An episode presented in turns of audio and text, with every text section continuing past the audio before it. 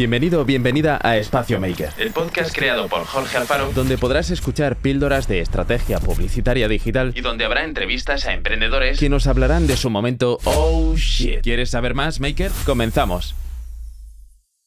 Hola, ¿qué tal? Bienvenido, bienvenida una vez más a esta píldora formativa. En el día de hoy te voy a hablar de los costes por cada mil impresiones, el CPM. Si un CPM es alto, estamos diciendo o estamos viendo que nuestro anuncio está llegando a pocas personas, está generando pocas impresiones. Lo que nos interesa en este caso es tener CPMs baratos para llegar al máximo número de personas, ¿no? Para que nuestro anuncio se imprima las mayores veces posible, porque al final si generamos mayores impactos, en teoría vamos a tener un mejor retorno, ya sea en captación de leads, ya sea en alcance unitario de personas, ya sea en retorno económico. La finalidad es conseguir CPMs baratos para conseguir esto mismo. Y hoy te voy a decir seis formas, seis consejos para que tú puedas bajar ese coste por cada mil impresiones, para que puedas reducir ese CPM. Porque aquí no le gustaría tener un CPM barato y poder alcanzar al mayor número de personas, ¿no? Que nuestro anuncio se vea las más veces posibles a un precio reducido. Primero, dentro de la publicidad tenemos que evitar la superposición de audiencias y evitar competir contra mí mismo. ¿Qué significa? ¿Qué significa? Que tenemos que tener cuidado con qué audiencias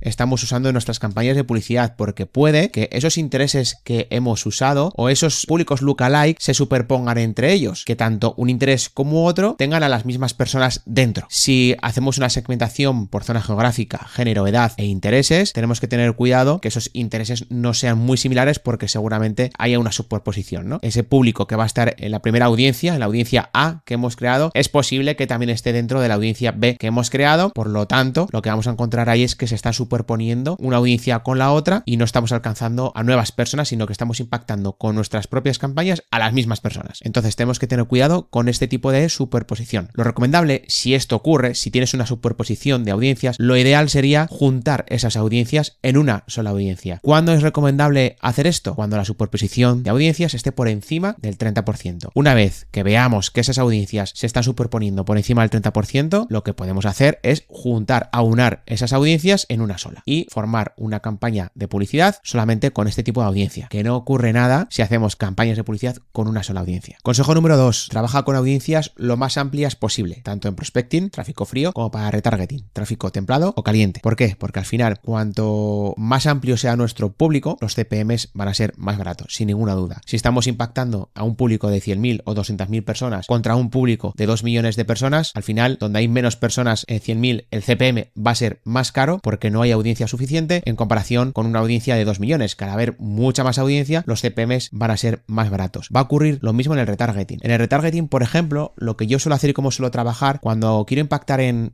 seguidores o gente que ha visto mi perfil de Instagram o ha interactuado con alguna publicación de Instagram o Facebook, redes sociales, y por otro lado está mi público de retargeting de página web y veo que son públicos pequeños, lo que voy a hacer es juntar esos dos tipos de público, tanto de redes sociales como visitantes en mi página web, y crear solamente una audiencia. ¿Para qué? Para que el CPM sea lo más barato posible. Así de esta forma le vamos a dar una flexibilidad al algoritmo para que encuentre las mejores oportunidades de entrega de esos anuncios y de conversión. Por lo tanto, lo ideal aquí sería trabajar con audiencias lo más amplias posibles. Punto número 3. Cuida tu engagement orgánico. Y esto es importante aunque parezca que no. Responde todos los comentarios y mensajes que puedas tener. Comparte contenido orgánico de forma regular. Esto va a ayudar siempre a la parte publicitaria, a la estrategia publicitaria. Y sobre todo, evitar comentarios negativos. Esto nos va a suponer que si encontramos o si tenemos comentarios negativos, el algoritmo de eh, Instagram y Facebook lo está detectando y va a mostrar menos nuestros anuncios. Si muestra menos nuestros anuncios, los CPMs se disparan, los CPMs son más altos. Por lo tanto, tenemos que tener mucho cuidado con nuestro engagement orgánico. La estrategia perfecta, bajo mi punto de vista publicitaria, es ir acompañada de una estrategia orgánica y de cuidar ese contenido y de cuidar todo lo que estamos subiendo, comentando y respondiendo todos los mensajes que estamos teniendo. Consejo número 4. Vigila la frecuencia.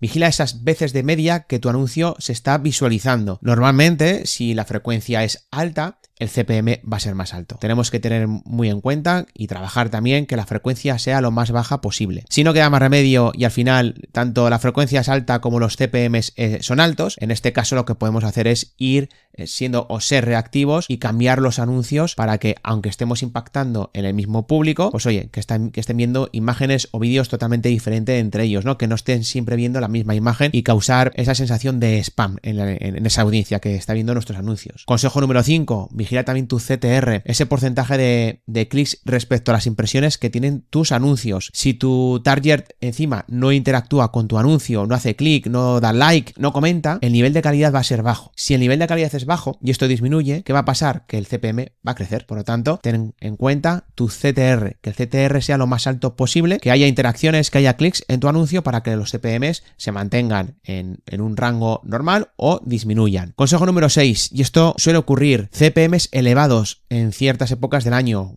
Black Friday, Navidad. Esto es irremediable. Esto va a ocurrir. ¿Por qué? Porque son épocas del año donde los competidores van a hacer mucha publicidad. Son épocas del año donde los negocios se juegan gran parte de su facturación y van a hacer publicidad. Como hay muchos competidores, los CPMs van a ser altos. Seguro que van a ser altos. En este caso, lo que yo te aconsejo para estas épocas del año es que trabajes audiencias de retargeting con tiempo. Que trabajes una estrategia previa a estas fechas tan señaladas para que cuando lleguen estas fechas, hacer retargeting puro y duro a las personas que has podido captar previamente. Llega con los deberes hechos. Y así vas a poder esos CPMs tan altos, ¿no? Aunque igual el CPM sea más alto, y esto viene como una conclusión final, es que tienes que evaluar el resto de métricas. Y en este caso puedes tener CPMs altos en un Black Friday, en una Navidad, pero tu ROAS está siendo bueno, está siendo positivo, está siendo alto. Estás consiguiendo leads, estás consiguiendo registros. Al final es evaluar el resto de métricas también. Pero para que tus CPMs sean más bajos, vamos a trabajar lo que os acabo de, comentar y así conseguir que el CPM sea lo más bajo posible. Más allá de estas fechas tan señaladas, así que bueno, que también, aunque tus CPM sean altos, evalúa el resto de métricas. No significa que esté teniendo CPMs altos y mi ROAS esté siendo bajo. Puede que tengamos un buen ROAS, puede que estemos consiguiendo un coste por lead muy bueno, aunque el CPM sea alto. Pero si tenemos CPMs altos y los resultados están siendo bajos, pues estos consejos que te acabo de comentar te pueden venir muy bien. Te quiero poner otro ejemplo, porque aquí estamos hablando de CPMs altos en las redes sociales, pero hay una red social por excelencia que a día de hoy los CPMs normalmente están siendo bajos, sobre todo porque no hay competencia haciendo publicidad. Te estoy hablando de TikTok. TikTok sí que vas a encontrar CPMs bajos. Yo te animo a que hagas publicidad en TikTok y te cuento un ejemplo real. Haciendo publicidad para un cliente en Facebook, en Meta Ads, Facebook e Instagram, estábamos teniendo CPMs entre el 4 y 6, más o menos, ¿eh? de CPM, que no está mal, está siendo un CPM, bueno, normal para el público al que nos estamos dirigiendo